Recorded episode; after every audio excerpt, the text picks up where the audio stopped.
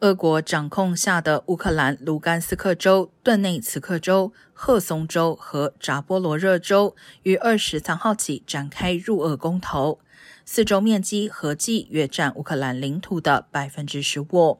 投票期间，并传出有武装组织甚至企业雇主逼迫民众投票的情况。西方国家普遍谴责公投不具正当性，只是为了违法并吞预做准备。另一方面，俄罗斯总统普京下达征兵动员令后，引发民众大举逃亡。由于欧洲各国对是否准许入境态度不同，欧盟执委会表示，欧盟会员国对于俄国人寻求入境一事需建立共同立场。